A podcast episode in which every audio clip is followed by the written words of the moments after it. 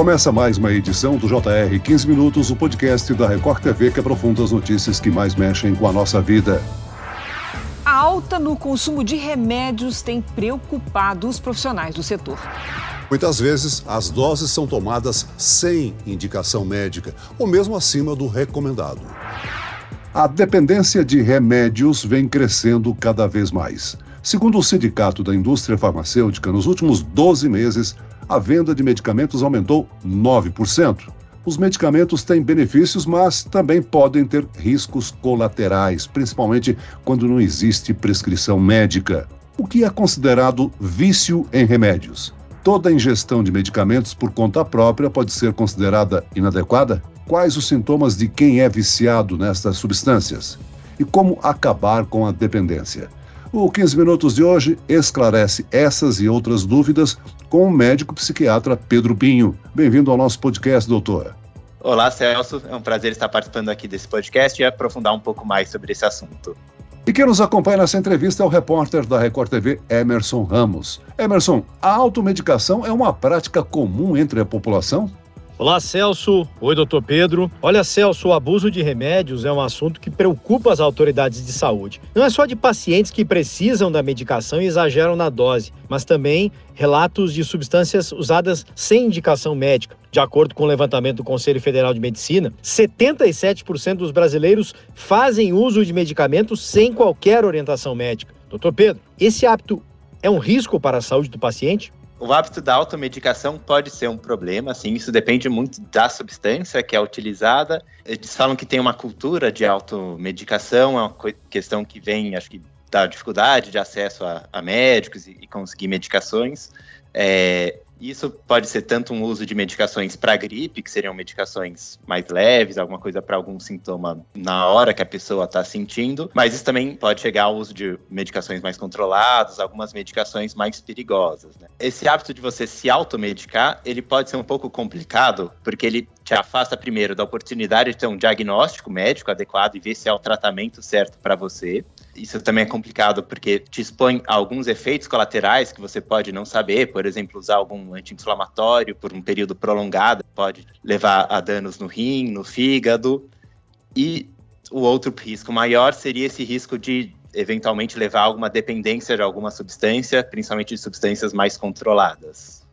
Agora, sem dúvida alguma, né, doutor Pedro? O senhor citou aí que a automedicação é uma questão cultural e perigosa no nosso país. A dificuldade de acesso ao sistema de saúde, o fácil acesso à internet para pesquisar sintomas e se autodiagnosticar ou até mesmo a indicação por algum conhecido, faz com que milhares de pessoas adotem essa prática, né? Exatamente, Celso. Como você mesmo mencionou, às vezes a medicação pode até vir de algum familiar que está bem intencionado, de algum amigo, mas que pode ter uma consequência bem prejudicial para a saúde dessa pessoa. Doutor, a dependência medicamentosa que gera um impulso no indivíduo, ele utiliza o remédio para obter prazer e bem-estar e não para tratar a doença. Quais são os fatores que podem desencadear o vício?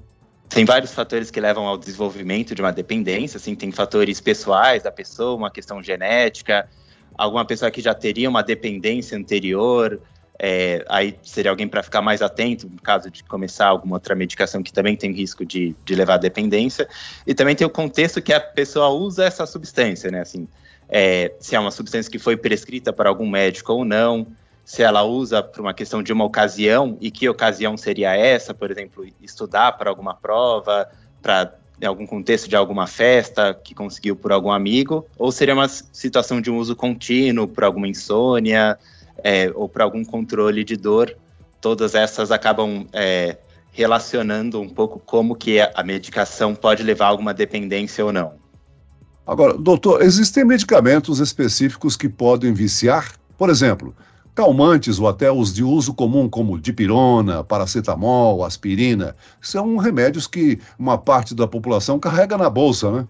É, esses remédios para dor, eles não são tão graves. Os remédios mais complicados para dor seriam os remédios que seriam opioides. É, tem três tipos principais de substâncias que podem levar à dependência.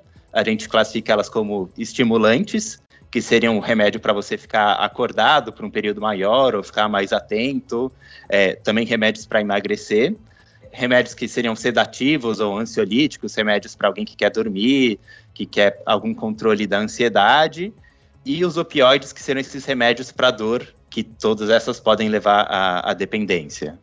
Falando em opioides, os Estados Unidos registram uma febre, por assim dizer, de consumo de opioides, né, que conseguem até vitimar grandes personalidades, né? E essa epidemia de opioides nos Estados Unidos e, e, na Europa, ela tem uma característica que ela começou justamente pelos médicos, assim, que é, foram estimulados pela indústria farmacêutica a prescreverem é, progressivamente mais opioides para dores simples, como dor de cabeça, alguma dor é, ortopédica, né, uma dor muscular. E por serem substâncias que têm um risco altíssimo de levar a uma dependência, teve essa perda do uso, do, do controle do uso dessa substância, né, com os indivíduos buscando é, doses cada vez maiores ou até substâncias mais fortes, assim, de alguém que começaria tomando um comprimido por via oral e que depois estaria se injetando uma substância bem mais perigosa. Agora, doutor Pedro, falando em dependência, né? O silêncio a respeito do abuso de medicamentos é ensurdecedor. O dependente não carrega o mesmo peso de quem usa drogas ilícitas. O fato é que, diante desse silêncio, cresce o número de dependentes. Eu pergunto, como identificar os sintomas de uma pessoa viciada em remédios? Tem alguns sintomas é, que são específicos de cada substância, né? É, normalmente eles são opostos ao efeito dessa substância, né? Então, uma substância estimulante, é, o efeito dela seria uma falta de energia, uma lentificação. O sintoma de um sedativo, da falta dele, seria uma agitação, insônia. Enquanto o sintoma da falta de opioide seria algum quadro de dor, um aumento da frequência cardíaca e da pressão arterial.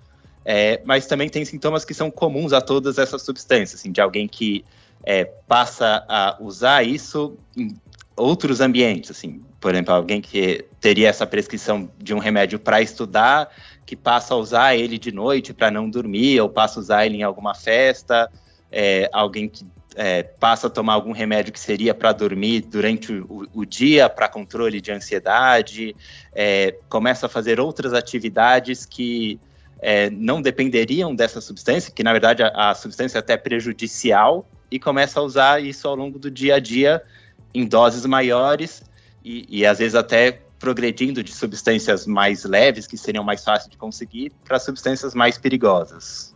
Doutor Pedro, mas não são apenas os remédios para dores que causam a dependência química. Medicamentos para tratar ansiedade, depressão ou insônia podem se tornar vilões quando usados sem prescrição médica. Eles possuem um grande potencial de dependência? Eles possuem, sim. É, é, importante diferenciar que tem os antidepressivos, que são remédios que eles são tarja vermelhas, que são remédios controlados, mas esses eles não têm um potencial de causar dependência. Assim. O que pode levar à dependência são esses remédios que a gente chama benzodiazepínicos, que são os remédios tarja pretas, ou as drogas Z, que o mais famoso deles é o Zolpidem, que podem levar a uma dependência, que são remédios que são usados para controle de ansiedade e para controle do sono. Emerson, na matéria que foi ao ar no Jornal da Record, você conversou com uma mulher que exagerou na dose do remédio para insônia. Por pouco, ela não morreu, não é mesmo? Isso mesmo, Celso. Ela preferiu não ser identificada, mas já são três anos de tratamento para depressão com altos e baixos. Foi uma noite difícil que ela exagerou na dose do remédio para insônia. Ela foi socorrida em casa pelo irmão e passou dois dias em uma UTI, Celso. Vamos ouvir um trecho da entrevista dela comecei a disparar um monte de mensagem para meu ex-marido, para amigos, para família, dizendo que eu tinha tomado um monte de remédio e que eu ia pagar. Eu poderia ter morrido. Eu poderia hoje não estar aqui falando com você. Doutor, infelizmente muitas pessoas têm vício em remédios para dormir e não percebem isso. Existem recursos naturais para tratar a insônia?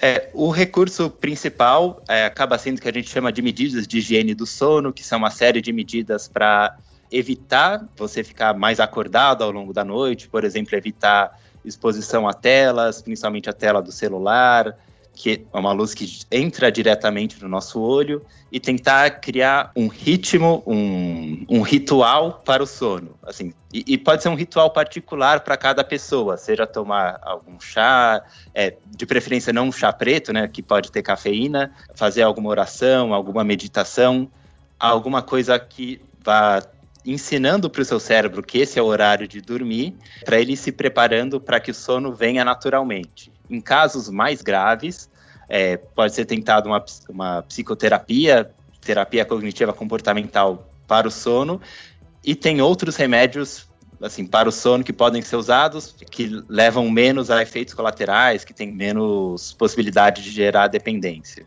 Doutor, falando ainda de ansiolíticos e antidepressivos, muitos desses medicamentos são vendidos apenas com a apresentação da receita médica, mas muitos brasileiros adquirem esses remédios sem qualquer controle ou até mesmo com receitas falsas. Exato, assim, a gente sabe que existe algum mercado paralelo, um mercado negro dessas substâncias que é, precisa ser regulamentado e mais bem controlado de algum jeito. O, a outro ponto seria esse de algum familiar que tenta passar a medicação para algum amigo, falando: ah, esse remédio me fez bem, por que, que você não tenta tomar? É, e talvez não seja o remédio certo para cada indivíduo. Segundo o sindicato das farmácias, aí houve um acréscimo né, de consumo de medicamentos. Eu pergunto ao senhor: a pandemia da Covid-19 piorou essa situação por causa do medo da contaminação? Os pacientes acabaram exagerando na automedicação? Sim, isso com certeza. Um outro ponto é que durante a pandemia de, do Covid também teve uma piora da saúde mental, um aumento nos diagnósticos de ansiedade, de depressão, mas junto a isso também teve uma busca maior por tratamentos é, naturais ou algum outro jeito da pessoa se autocontrolar, assim, se sentir melhor é, em casa, tomando alguma medicação para conseguir dormir adequadamente. Doutor Pedro, como tratar uma pessoa que sofre com abuso de remédios? A desintoxicação é um processo controlado e acompanhado por médicos de diversas especialidades? Sim, sim. Isso porque algumas dessas substâncias podem ter sintomas de abstinência bem graves, podem, a pessoa pode ter alguma convulsão, é, pode ter essas alterações dos sinais vitais, o aumento da frequência cardíaca, é, da pressão, que podem levar a outras complicações mais graves. E por isso o, o o principal é que essas pessoas é, busquem alguma orientação médica adequada, é, para que seja realizado o desmame dessas medicações de uma forma contínua, sim, e, e segura, e também para tratar alguma comorbidade, né? Assim, é que essa pessoa pode ter começado a, a, usar de alguma medicação sem saber, por exemplo, que teria uma depressão, alguma ansiedade, e sem estar tá buscando o tratamento correto desse, desse transtorno mental. Agora, voltando aos remédios que usualmente carregamos na bolsa, na mochila. Alguns itens são essenciais, como um medicamento para dor de cabeça ou um resfriado. Agora, nem toda ingestão de medicamentos, então, por conta própria, pode ser considerada inadequada? Não, não dá para generalizar. É, mas acho que depende muito de cada substância, né? Como você mencionou, um remédio para dor de cabeça é, é, bem mais tranquilo do que seria um, usar um opioide, que é uma substância que teria um risco maior. Assim, né? Então tem substâncias que são piores. E uma outra questão é, é quanto que você usa essa medicação. Assim, se é, você está usando um remédio para dor de cabeça várias vezes na semana, talvez o que você precisa é tentar buscar algum neurologista para tentar entender qual que é a causa dessa cefaleia, né, dessa dor de cabeça. E a mesma coisa, por exemplo, alguém que teria alguma dor abdominal, buscar algum especialista. É como fala no final de toda a propaganda, né, que se persistirem os sintomas, o médico deverá ser consultado. Que é, é justamente isso. Se a, você usa muito essa medicação, o ideal é buscar algum especialista na área para ver qual é o problema e se não teria algum outro tratamento melhor. Muito bem, eu acho que o nosso podcast cumpriu a missão de alertar, né, entender o risco e as consequências do consumo exagerado, que é fundamental para conseguir aumentar a conscientização em relação à automedicação, né, doutor? Exatamente, assim. Obrigado pela oportunidade, Celso. Muito bem, nós chegamos ao fim desta edição do 15 Minutos. Eu quero aqui agradecer a participação e as informações do médico psiquiatra Pedro Pinho. Obrigado, doutor. Obrigado, Celso. E agradeço a presença do repórter da Record TV, Emerson Ramos. Emerson. Valeu pelo convite, Celso, e obrigado ao doutor Pedro pela entrevista. Até a próxima. Esse podcast contou com a produção de David Bezerra e dos estagiários Lucas Brito e Kátia Brazão. Sonoplastia de Marcos Vinícius, coordenação de conteúdo Edivaldo Nunes e Deni Almeida, direção editorial Tiago Contreira, vice-presidente de jornalismo Antônio Guerreiro. Eu, Celso Freitas, te aguardo no próximo episódio. Até amanhã.